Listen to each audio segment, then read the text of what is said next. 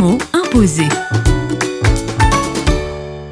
Avec Samuel Gruffaz, ambassadeur à Rocha, le mot imposé est aujourd'hui foi.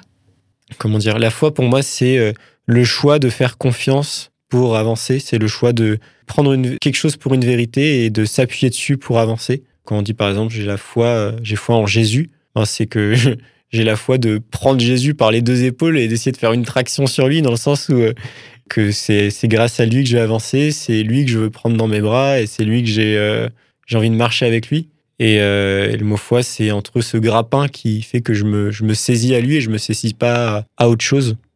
Les mots imposés.